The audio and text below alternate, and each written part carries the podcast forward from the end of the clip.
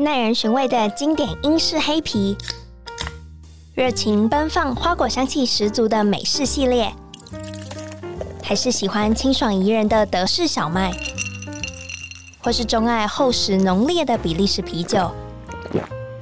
欢迎收听深饮啤酒，陪你探索来自世界的精酿啤酒，让我们一起从微醺中学习吧！Cheers！大家好，欢迎收听身影啤酒，我是声饮啤酒的节目主持人 Claire。今天邀请到酒乐国际有限公司的 Navy 哥来到声饮啤酒的节目现场。Hello，Navy。嘿，大家好，Claire 你好。那今天除了 Navy 哥之外，我们今天 Nelson 也出现了。Hello，大家好。然后 Nelson 今天的角色就会作为就是一个啤酒素人，他可能对于我跟 Navy 哥之间的内容会觉得哎有很多就是疑问。身为一个对精酿没有那么了解的人，他就是算是小帮手啊，算是帮听众们发问的概念。是是是。好，那 Navy 我想要问你，就是你当初是怎么样踏入精酿产业的？其实应该说话有够长了，就是说，因为 我在酒界已经大概做了快三十年的酒，但是我跨足的领域非常的多哈，包括威士忌，包括葡萄酒。调酒还有啤酒，我全部都跨过。那我在做这个经验大概二十年的时候，我刚好在转换跑道，所以我离开了一个就是卖啤酒的一个公司。那这个公司它是做商业啤酒的。然后离开之后呢，呃，你知道做了啤酒之后，你要去踏足新的行业的领域的时候是非常困苦的，因为你的人脉基本上都在酒界里面。所以呢，你到了别的，比如说你到了烟商，你可能会被人家欺负。那你到了呃游艇的公关公司，嗯、你会嫌你自己的英文不够足哦。OK，那所以我后来离开了这两个公司之后，我自己想一想，我觉得我是不是应该再回来九界？那刚好刚好我以前的同事就介绍了一个香港人给我。那那是在介绍这个香港人的时候，是一个蛮有趣的一个结合啦。就是说，因为我那时候我想要回到九界的时候，我想自己找品牌来做。嗯，但是我没有品牌，所以刚好这个人介绍了一个香港人给我认识，我们是在钓虾场认识的。OK，那钓虾场认识之后呢，这是个香港人，很 chill 的场合。对对对对，那认识完之后呢，他说他手下旗下有非常多的品牌在代理，所以呢，问我有没有机会，有没有兴趣想要做。从那次开始之后，我就踏入了精酿啤酒的领域里面来了。那个时候是我刚刚说二零一零年，二零一零年，对不对？哇，所以距今已经有十一十一年，十一年迈入第十一年的时间。对对对对对对。那你还记得你当时候第一次听到的精酿啤酒品牌，不是你代理，就是你朋友跟你分享的，是是有哪些？可能现在很耳熟能详的哦，应该就是大家都知道的，应该是 Samuel Smith 嘛，嗯啊，还有阿英格啤酒，或是 Saison Dupont，还有所谓的 Blanche de Namur，这四个品牌应该算是他们这个集团里面算是。很大很大很有名的品牌是这样子的，这四个大品牌。所以你那时候就是因为你你自己的旗下也是 Samuel Smith 跟 Anchor 吗？是的。所以你就是直接就是接算是香港在总代理，然后转来台湾。台湾代理。呃，应该是说它是个集团。OK。香港它是一个分公司，它的母公司是在美国。嗯。美国这个公司它旗下有非常多的酒，比如说我们商业啤酒所谓的。呃，Hoegaarden 啊，Stella，它是同一个集团。对，它这个集团叫做 InBev 集团，但是我们的集团不叫 InBev，我们的集团叫做 MDV 集团。MDV Motion Duvon 这个集团，那这发音是有点法文啊，但是这是美国的集团，oh. 它旗下有非常非常多的酒，包括所谓的修道院的啤酒，还有您所看到的史密斯啤酒、阿因克啤酒之外，它还有 Westmore 啤酒，还有太多啤酒了。但是就是说。我们刚开始做这个代理的时候，我们也不懂什么是史密斯啤酒，也不懂什么叫精酿啤酒，反正就一股劲儿就下去干了吧。因为说实在的，要找到生命的第二春事业，事业第二春是很辛苦的，所以就先做了再说吧。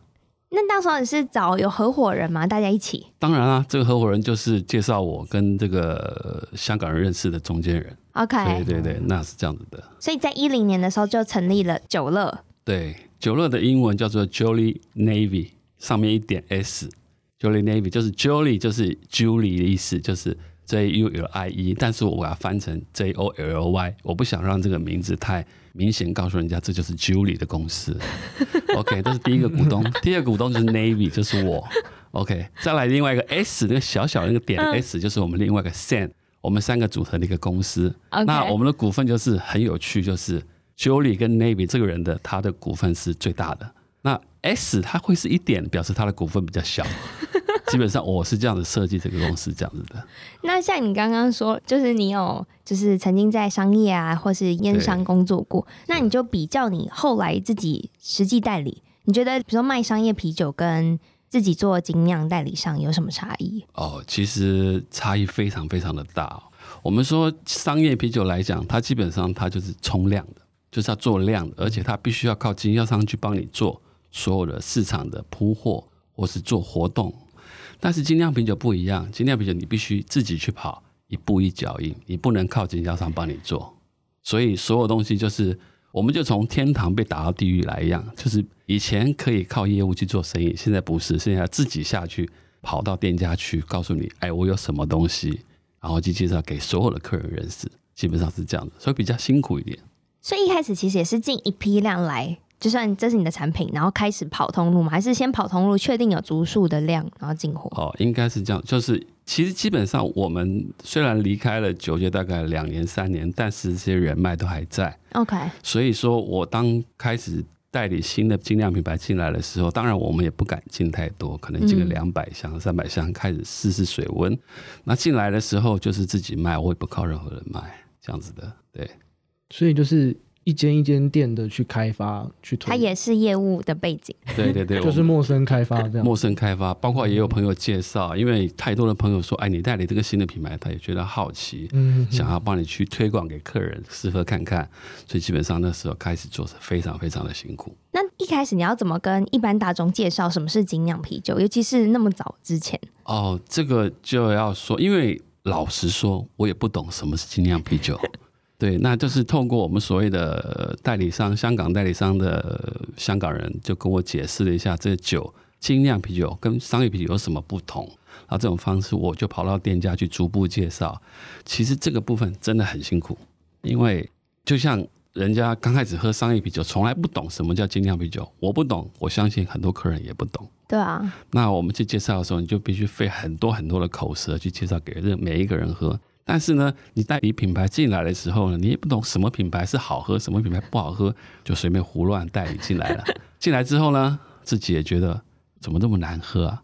因为我也没喝过嘛。但是没办法，为了自己要生存嘛，嗯，我也要告诉我自己，说服自己这个酒好喝。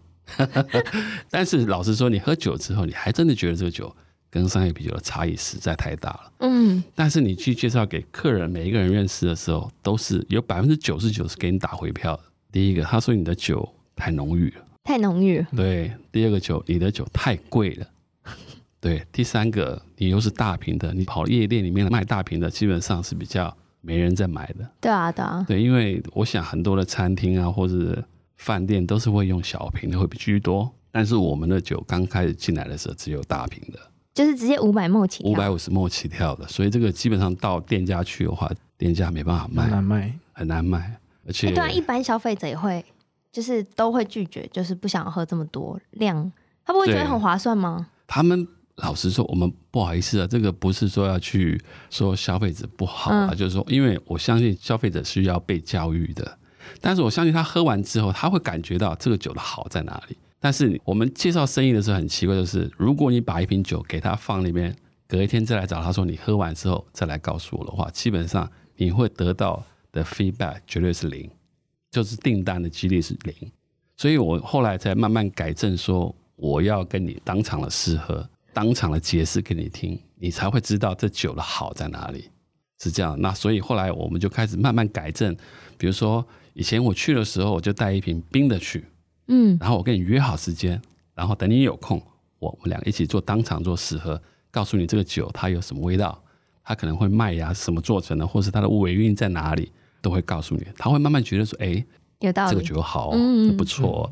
那这是第一个，第二个我们还会有话术，就是说，因为话术都是对对对，我相信很多的夜店或是酒吧或是一些餐酒馆，他不希望他旁边的 Seven Eleven 有卖的酒，我店里面也有卖。对，比如说今天我去一个餐酒馆吃饭，我卖的酒含一根一百五十块一瓶，但是我在 Seven 一瓶才四十几块就买得到，我为什么跑你店里来喝这一百五十块的酒？对啊，那划不来嘛。嗯，所以我们就会告诉他，我们家的酒在大卖场绝对买不到，嗯，或是在 Seven 一本绝对看不到。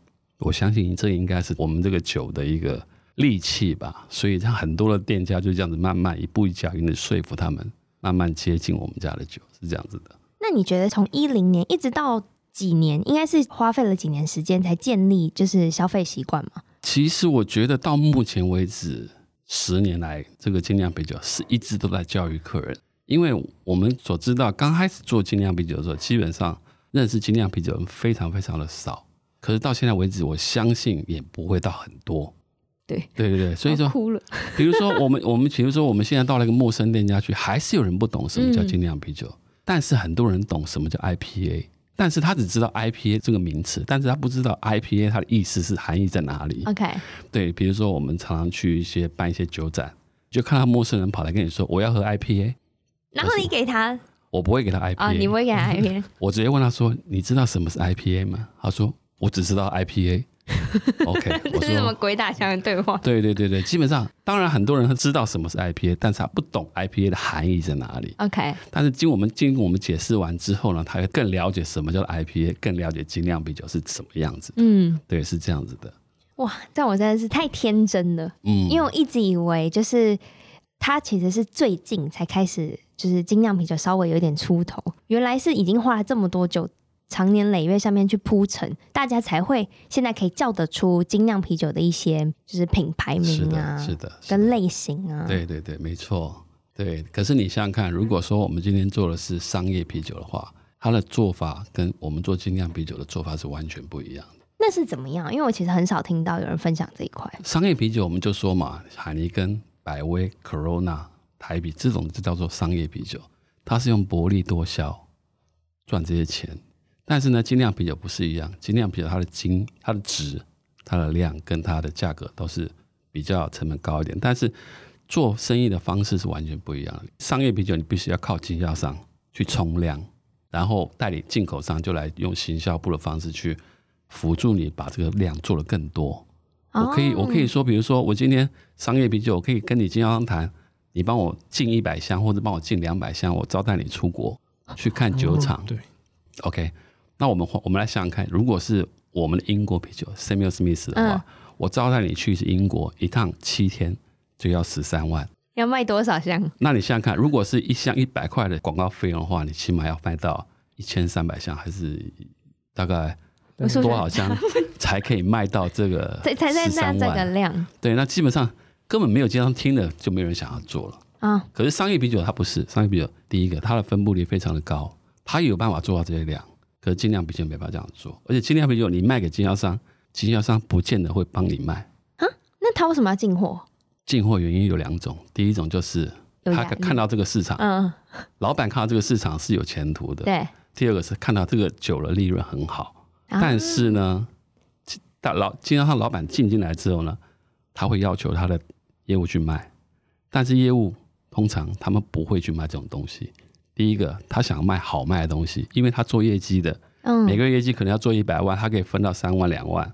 可是你做精酿啤酒，你必须要费口舌，你可能解释一下，他大概解释了个半个小时，他给你进一箱，哦、对他们投资报酬率他们划不来，久而久之他们就不愿意介绍，所以有时候等于是放到公司，时间到了，供完那边可能效期剩三个月的时候，他会告诉你，哎、欸，那位哥，你可以把酒拿回去，我退还给你好不好？因为我们不会卖。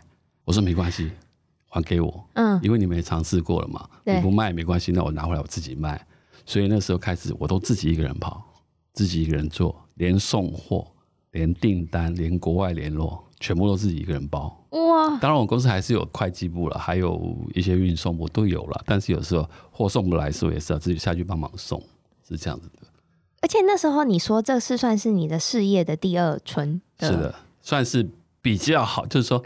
你以前很好辉煌过，但是后来你就是也可能沉寂过，嗯，但是这算是真的是事业的第二春，对。这样讲其实有点没有贬义，可是就是你必须要放下身段做很多你可能以前是派人去做的事，比如说送货啊，比如说这些比较劳力活。对对，也这个我们也不要说以前多好多好多好，嗯，但是我觉得有一点，我认为是一个比较可以跟大家分享，就是说，因为我觉得我相信很多人在很高的地方，他不愿意下来从零开始，嗯，但是我愿意放下身段来从零开始。我相信这也是为了生活，没办法不去低头。我还想说，是不是有什么很励志的一个？就是 motive，这应该蛮励志的吧？很励志，我以为是有什么 凡事都亲力亲为。因为你刚刚说的是为了生活，我就觉得哦，是。其实我刚开始做精酿啤酒，我自己送货的时候，我也常常看到以前我的业务，看到我，他说：“哎，董哥，你怎么在搬货？”可是我的心里在想，就是说，你现在坐那边在喝酒，我在这边搬货，你是可能要花两千块喝酒，可是我搬这个酒进去，我可能两箱赚两千块。我用这种想法去想的是我激励我自己的方式。我觉得你是在付钱，我是在付出，但是我们两个收入的成呃，你四千块的差距。对对对对，那你 这样想的话，可能就很心里就舒服一点。舒服。搬的是自己卖的酒。对对对对，我也我也进的，我也不会觉得丢脸了。嗯，对对对，我觉得这是赚钱天经地义嘛，没有谁比较卑微。没有啊，我觉得没有。可是我现在跟你比起来算是晚辈，所以对我来讲。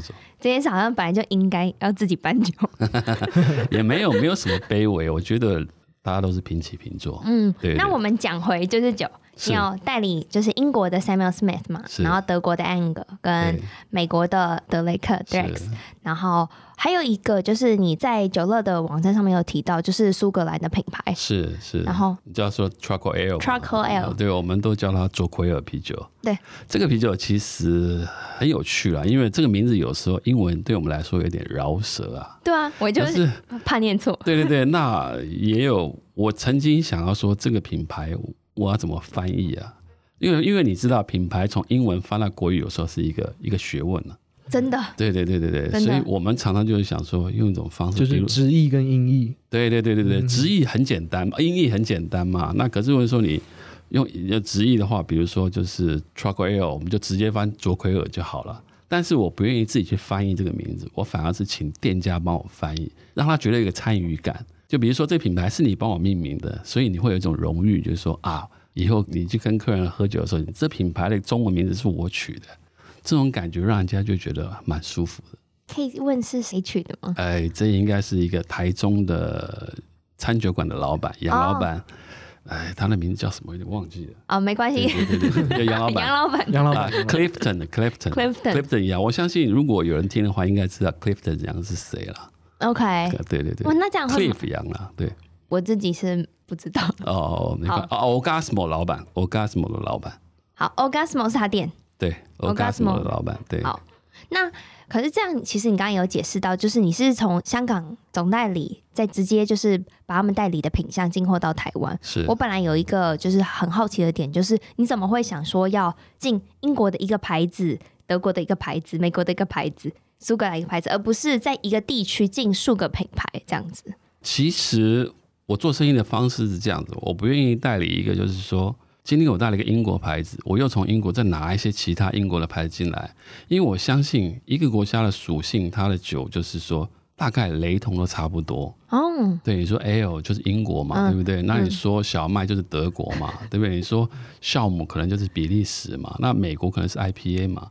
可是有时候刚开始做的时候，我就会觉得说，我基本上我去解释英国酒的时候，我又拿一支其他品牌的英国啤酒再去跟这家店介绍的时候，我自己会 confuse。可能会打到就是都是同一个国家的酒这样子，可能会打到我。比如说我代理两个英国品牌，比如我现在介绍 Samuel Smith，但是我明天又介绍一个可能叫做 ABC 的英国品牌，那我明天又告诉他 ABC 的品牌啊，那人家又反问你说，那你的 Smith 不好吗？啊，所以我，我知道，就是避免这样子，对对对，抢生意，是是是是这样子的。可那个会不会是在比较一开始的时候？是的，可现在就。现在基本上我们的功功力可能比较强一点，所以可能代理的品牌的方式就会去寻找一些比较特殊的东西进来。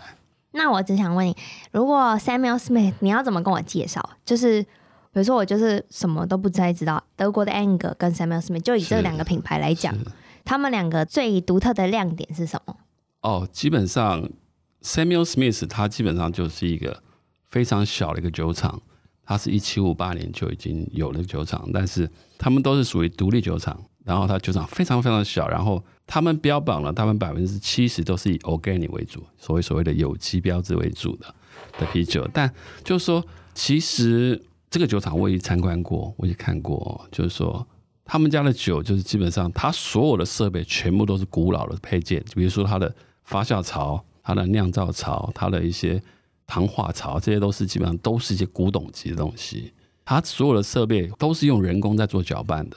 你到现在都是这样子，没有错。而且他们是有一口井，那口井就是提供他们啤酒最重要来源的水，都在一口井里面，那非常特别的。这也太酷了吧！对，那史密斯他很重要一点就是，他到现在在所谓的 Yorkshire 的 Takaster Yorkshire 里面那个街上送酒都是用马匹在送货，不可能骗人，是真的，真的，真的，真的没有错。你说到现在古法酿制，对对，他们从一而终哎，对，没错，他们就是基本上，如果你在街上走，你后面听到 clock clock clock clock，就是马来了，嗯、马来表示说我的酒来了，哦、所以你看他们。一桶都是一百公升或是八十公升，一桶那种木橡木桶就直接放到后面，两个彪形大汉骑着两驾了驾驭着两匹所谓的金氏纪录的马，非常非常的大，它的骑背比我还要高，太夸张了，好酷哦！对，那个是非常的传统，所以这个我很很就是很自豪，很自豪告诉所有的客人，这个东西是很少地方可以看到的，就知道他们历史有多悠久，他们多传统。那相对德国来讲的话，因为德国就是它比较没有这么的传统，但是它的设备也是它是比较先进一点的。但是很抱歉，我到现在还没有去过德国。嗯，对，本来德国的酒厂是去年要去的，就是因为呃我们做到他们要求的量，然后他们有招待我们四个名额去爱因格酒厂参观的。那后来因为疫情的关系没办法去，所以。基本上我对爱因格酒厂的一些历史我比较没有那么的熟悉，但是它很厉害的地方就是它在世界上说很多的酒它都是有名的，包括分数啊，或者说他常常得到金牌啊这些的酒，我基本上我觉得就让我觉得我可以去告诉客人说他的酒的好处在哪里，基本上不用骗人，那个网络上的评分就有了，你不用我去解释，但是最终还是要客人喝了完以后的口感如何最重要，但是很多客人百分之九十。只要介绍都会上，嗯，而且我觉得它的 Anger 的这识别度也很高，是。对对，就是在世界各地，如果你去一些不用到精酿酒吧，酒吧其实都很常见，可以喝到就是爱因格这个牌子的啤酒，对对对。但是就是爱因格，但是常常就有人说，你家是爱因格还是爱丁格？哦，对对对对对跟爱因格，对对，这两个是完全不一样的酒，但是我们也没有说爱丁格不好。嗯，但是我们还是有分别的。爱因格一个是 E 开头，一个是 A 开头。A 开头，我们家是 A 开头。好，好，A 开头是是是认名。因为我有在德国待一段时间，两个我都是很喜欢。是，因为我觉得两个的特色差异，我觉得算是蛮大的。嗯，对。而且现在其实台湾市场的话，大家就是 E 开头的爱丁格，嗯，好像可以在一般通路上比较常可以喝得到。呃，基本上爱丁格这支酒，它在所谓的一些卖场。它也算是商业了，呃，应该算是商业商业啤酒了。基本上你在一些卖场是都看得到的，嗯，对。那我们家酒基本上你在卖场是看不到的，这是我们比较特别的地方，因为我不喜欢这边也卖，那边也卖，哦，然后再打自己的价格。也对，我觉得这也是做精酿一个蛮坚持的，对，蛮值得坚持的点。是，是，是，因为就是要做出市场的独特性。是是是。那我想要问你，你的选酒标准是什么？啊、呃，选酒啊，其实我做了十年的精酿啤酒。其实我选酒的第一个重点就是，我一定会看这个酒厂它的产品多不多。如果你这个品牌它只有两个 SKU，就是所谓的风味的话.基本上我是不太会选的。我会选的酒就是，比如比如说它可能有一个酒厂，它可以有十几种啤酒。基本上我进进来卖的话，我比较多选择，我可以进多一点。对。但是如果你只有两个产品，我进来很难进，比如说一个产品我可能进个一百箱，两个产品进两百箱。说实在，这样进进来，第一个运费贵，对啊，这两个成本高。然后我卖给客人的时候，客人也会觉得说，你成本高，我一样往上加你的价格。嗯，所以基本上这种酒基本上就不会卖的很好。所以基本上我都会找比较，就是说产品类型比较多一点的，多元化一点的。所以你说的是类型？对对，不是什么。比如说它风味、风味啊，什么口味那些都可以，都可以。对对，对，就比如说我一个 IPA，我出了十个不同口味的、不同风格的 IPA 也是可以的。啊、呃，这你会考虑？其实基本上说了 IPA 这个事情啊，其实基本上我自己做了一个很大的错误过，就是我进了一个美国德雷克的品牌，那我也被人家抱怨过，说你进的品牌为什么这个样子会？哦，那我觉得我们让当事人自己说。对对对，我觉得这个东西其实基本上哦，就是很多人说我做酒做那么多的经验啊，这么久的经验，怎么会犯这么大的错误啊？我们以前都是做人家的行楼啊，我们不懂什么叫这种东西啊，就是什么一些冷链这种方式。可是当我自己做老板的时候，我进的酒都是 Ale 的酒，我很少进这种 IPA 型的酒，所以我进进来的时候，我被人家抱怨的很惨。那进来风味已经跑掉了。有有人认为是有跑掉，OK OK。但是进来之后呢，我进了一批之后呢，就是我对我自己蛮失望的，因为我怎么会做那么大的错误？但是我也没给自己很大的借口，我觉得错了就是错。嗯，那我也会跟客人解释。那很多人抱怨我没有关系，我觉得知错能改。那下次再进的时候就会去改变了。好励志哦。对，那我觉得我会不会再进这个德雷克呢？我还是会进的，只是要给我一点时间，因为我现在我觉得我自己人手不够。OK。所以如果说要再进个德雷克进来的话，我相信很多的系统全部要做改变。包括你的冷链系统啊，或者是说你公司的一些仓库，你都要增加配备。比如说你要冷藏库、嗯，冷藏车，还要所谓的一些专业配送人员，你都必须要到位，你才能接这品牌，要不然我不会接这品牌的。所以当时候是没有想那么多，就是最开始的时候就觉得是跟 Samuel Smith 同样的概念进来，对对对，一股劲嘛，就把它进进来。我也不晓得会碰到这样子的问题出现。那我觉得还好啦，这个品牌是没有做坏啦。我觉得说，我相信很多的消费者他是可以原谅别人的犯的错误，但是如果你不原谅我也没有关系，因为我觉得我们会改变我们自己。我觉得虚心接受人家的批评是应该的。OK，对对对对。那你在比如说像是今年，就是可能市场会回温，很多酒厂可以开始陆陆续续，欧美酒厂会陆陆续续生产酒。那你有想说要再接洽一些新的品牌吗？啊、呃，其实我做了十年的精酿啤酒，我觉得真的很累。精酿啤酒做了真的很累，因为什么？因为老实说，精酿啤酒实在太多太多太多了。你要选酒，老实说也不太好选。就算你选到了这个酒厂，酒厂不见得会给你代理。对对，这是第一个。很多这个。对对，那第二个好，就算酒厂让你代理了，也不是这么简单的事情。嗯，比如说 A 酒厂好了，好，好让你代理，那你就进来两个站板，两百箱进来。进个两次三次的时候，他都 OK。第四次进的时候，他告诉你对不起，我们要签量。他不愿意让你说哦，你每次来都是两百箱、两百、两百箱。我希望跟你签个合约，做永远的代理商。他就要求你，可能这次要进六百箱，或是八百箱、一千箱，一直往上加。酒厂就是这样子，他不可能就是说让你随便买我的货，因为我是好酒厂，你才会选我嘛。对啊。那你要帮我用心做啊！你不帮我用心做的时候，你。你把我这个品牌做坏了，你不做了，那我在国外还要生存啊？那下一个人如果再代理我的品牌怎么办？所以他们都都会要求这样做，所以我们在选酒的时候都很小心小心。我们就说嘛，你进来的时候，他就会先推你入坑。就是我们喝精酿啤酒是个很喜欢推人家入坑进来喝精酿啤酒的。我也是。对对对对，你进来你就出不去了，因为什么？因为你的口感变了，嗯，你要求东西多了，你看起来就变得比较。在外面跟人家喝酒的时候，你这支酒喝下去，跟人家喝商业啤酒的时候，感觉是完全不一样的，变有气质了。对对对，也文青了，对不对？你放一瓶酒，Samuel Smith，跟放一瓶台啤，你坐那边喝台啤，我这边喝 Samuel Smith，对面女孩子看到会不一样的。这是我 你的经验告诉你，这样这样讲对不对啊？没错没错，真的感觉就不一样。对对对对，所以这是我觉得精酿啤酒真的是有深度的。但是未来你说我会不会再接呢？其实我一直都在找品牌，但是就像跟陈蒙刚才跟各位说的，我找的品牌的要求就是品牌要多，呃，风味风味风味性要多，对对对，要多。然后第二个就是尽量找一些不是属于我现在代理的品牌的一些国家。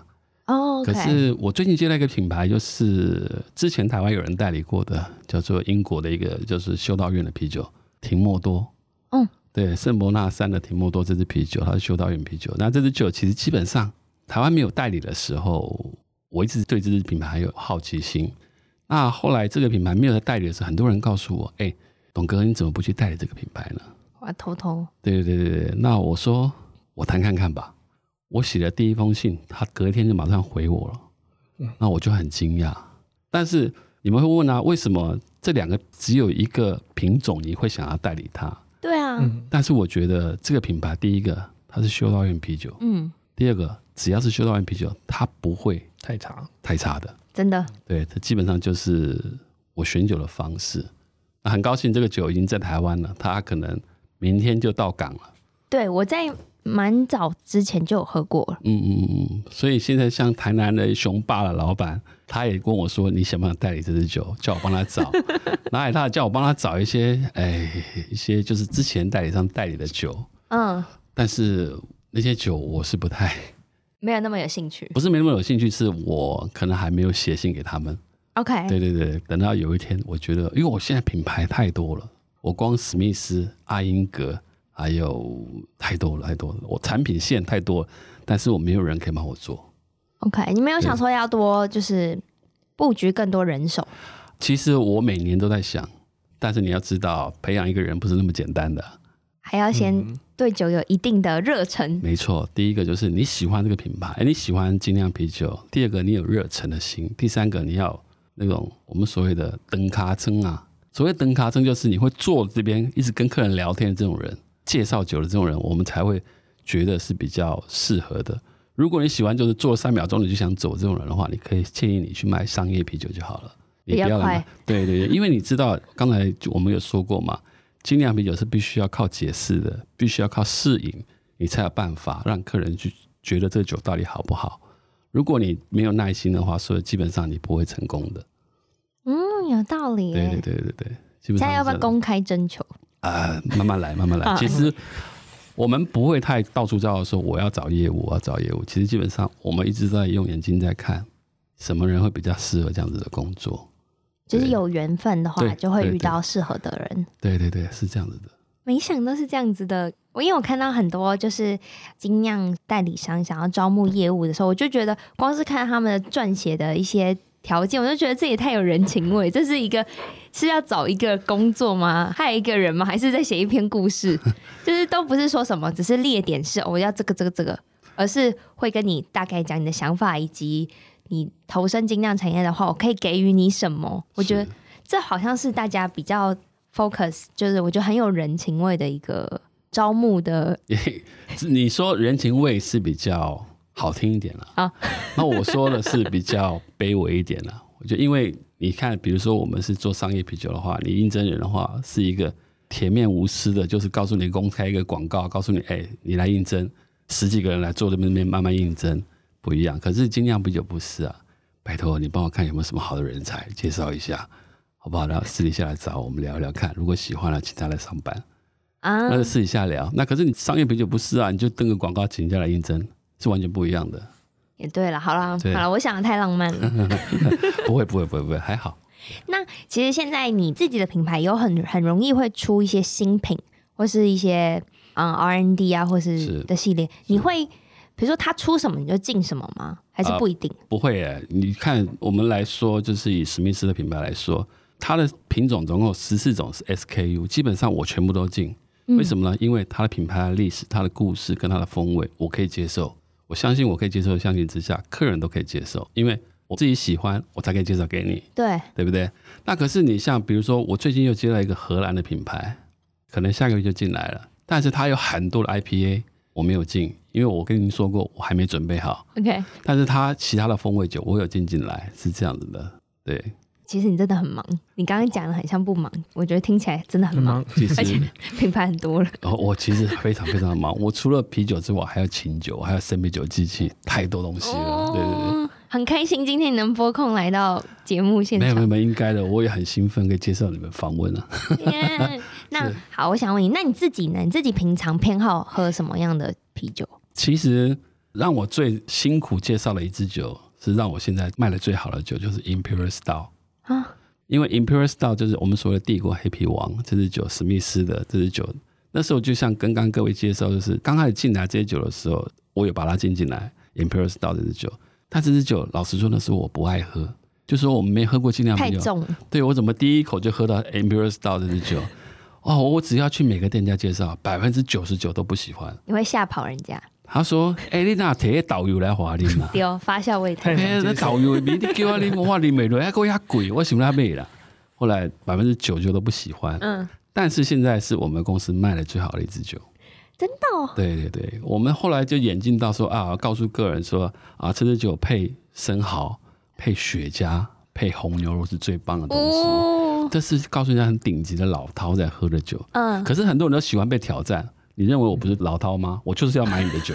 对，都是这样的好人，塑造成有故事性。对对对对对，所以基本上这支酒，我们除了公司的杏桃有机啤酒之外，嗯、可能就是这支 Imperial Stout 卖最好。其实这样说真的，就喝的人也很叛逆哎。